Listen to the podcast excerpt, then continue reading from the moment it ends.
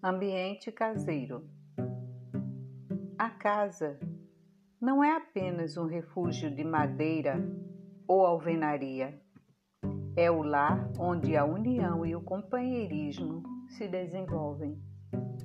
A paisagem social da Terra se transformaria imediatamente para melhor se nós, quando, na condição de espíritos encarnados, nos tratássemos dentro de casa, pelo menos com a cortesia que dispensamos aos nossos amigos.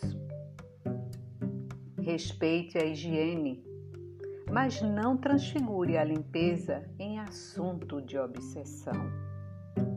Enfeite o seu lar com os recursos da gentileza e do bom humor. Colabore no trabalho caseiro tanto quanto possível. Sem organização de horário e previsão de tarefas, é impossível conservar a ordem e a tranquilidade dentro de casa.